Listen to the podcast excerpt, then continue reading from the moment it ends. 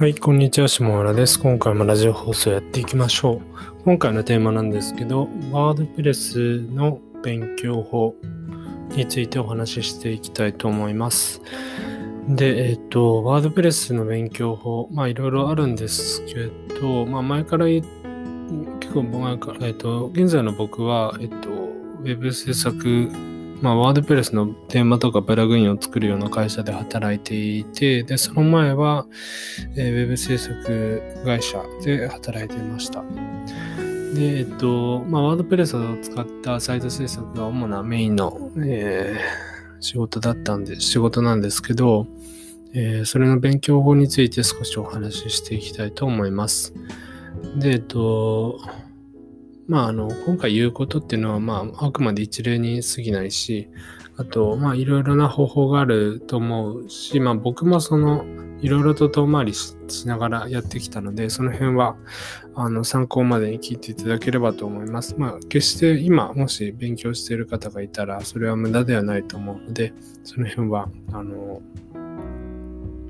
えー解釈していただければと思います。で、えっと、まず最初に、えっと、まあ、基本的なプログラミング言語、いや、もしくは、ワードプレスでそのままブログを作るみたいな感じでもいいのかなって思うんですけど、まあ、まずは、うん、どうしようかな。まずは、ワードプレスのブログを作るが最初ですかね。えーまず、ワードプレスでブログを作ってみる。まあ、自分でドメインとかサーバー借りて、えーワードプレス入れて、えーテーマ入れて、まあ、テーマに必要なプラグインとか入れて、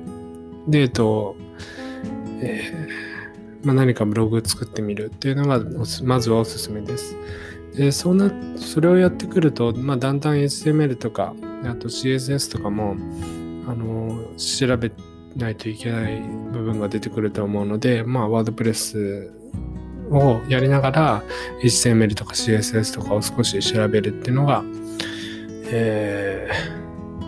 まあ、あの勉強法として早いのかなと思います。で、まあ、HTML、CSS を、えっと、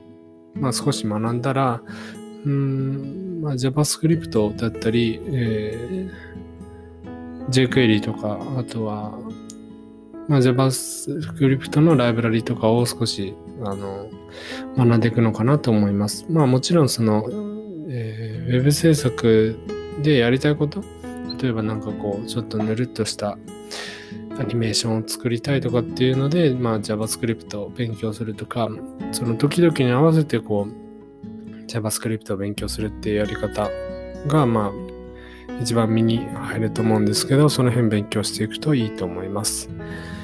で、えっと、その後に、うん、まあ本当にワードプレスのエンジニアになりたいとか、勉強をもっとがっつりしたいっていう方は、え PHP とか、あとワードプレスの関数とかを学んでいくっていうのがいいと思います。まあそれまでにちゃんとワードプレス自体のこと、本体のことも、あの、いろいろと作り、使い方とかを学ばないとわからないと思うので、えーテンプレート階層だったり、まあカテゴリーのページがあるとか、アーカイブのページがあるとかっていうところは、あの、ワードプレス使いながらじゃないとわからないと思うので、その辺は使いながら学んだ上でやっていくといいと思います。で、次に、えーっと、まあ、PHP、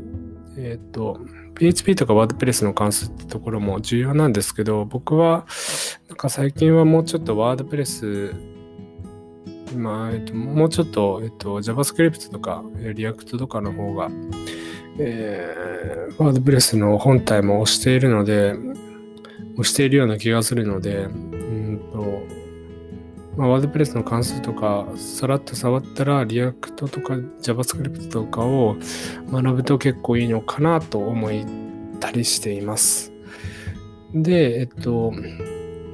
で、WordPress の、そこで WordPress の勉強、WordPress で PHP とか WordPress 関数を学びましょうっていうところなんですけど、そこは、えっと、まあ、テーマを作ってみるとか、あとは自分のテーマ、ドラテーマを作ってみるとか、あとは既存のテーマをカスタマイズするようなプラグインを作ってみるとか、あの、それこそスタイル CSS で CSS をまあ上書きしていくだけではなくて PHP を使ってアクションフックとかフィルターフックを使って、えー改変してみるとか何か入れてみるとかあとはまあテンプレートを書き換えるのはあまり良くないんですけどまあ良くないんですけど、まあそうですね、テンプレート増やしてみるとか、えページテンプレートを増やしてみるとかっていうのはいいかなと思います。あと、ループとか使って、まあ、アクションフックの中にループ使っていろいろやることはいろいろできたりするので、その辺を勉強するとかなり強いのかなと思っています。ですね。まあ、あの、ワードプレスの勉強法ってなんか、あの、テーマを作りましょうっていう人が多いんですし、まあ、僕自身もテーマを作ることで結構、まあ、勉強にはなったんですけど、とはいえ、テーマを作ることも重要なんですけど、テーマは、まあ、あの、実はベタ書きで全部 HTML だけでやっちゃう人とかもいて、ほとんどなんかワードプレスの関数使ってないみたいなテーマもあったりするので、まあその辺はなんかあの、なんだろうな、うん、まあ、テーマの作者にもよるんですけど、あの、ちゃんと、その、アクションフックとかフィルターフックを勉強して、なんか、プラグインから書き換えできるとか、テーマ、固テーマから書き換えできるとかっていうところは知っておくのがかなりいいことかなと思います。ですね。まあ、なので制作会社とか入る場合でも、えっ、ー、と、なんかテーマ作れますとかいうよりも、なんかプラグインでカスタマイズしてましたとかっていう方が、なんかどんどん、えっ、ー、と、価値的には高くなってくるのかなとも思ったりはしています。最近はですね。っていう感じですかね。まあ、あとはまあ、あの、サイト制作だけじゃなくてなんかいろいろできたらいいのかなとは思いつつも、まあ、その辺はワードプレスの勉強というよりかは、サイト制作の、まあ、基本的な勉強っていうところになってくるので、あれなんですけど、まあ、とりあえず、まあ、ワードプレス触ってみて、まあ、いろいろプラグインとかテーマとか作ってみて、慣れていくっていうのが重要なのかなって思っています。はい、って感じですね。はい。ということで本編は以上です。ここからは少し雑談なんですけど、まあ、最近はそうですね、ちょっとその、なんか、いろいろなんかあって、そうだな、なんか、なんて言うんだろうな、なんか、うーん、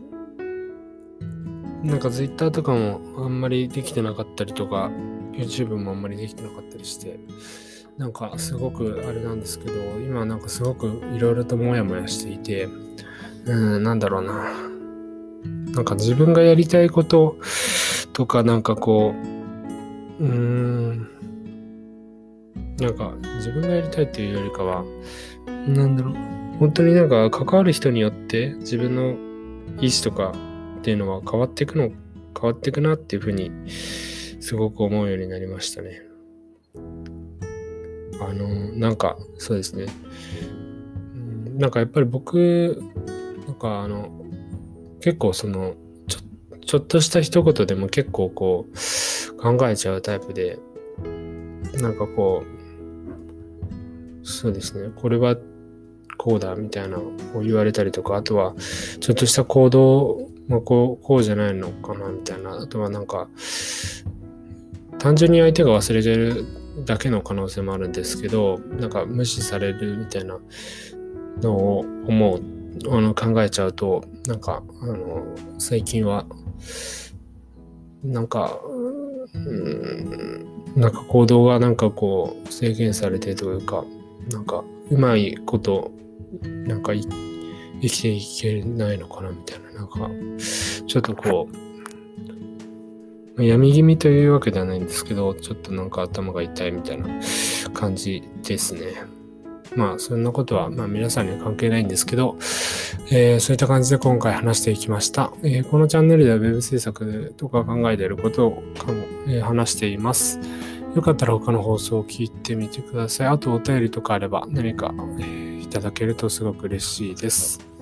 今回も聞いていただきありがとうございました。さようなら。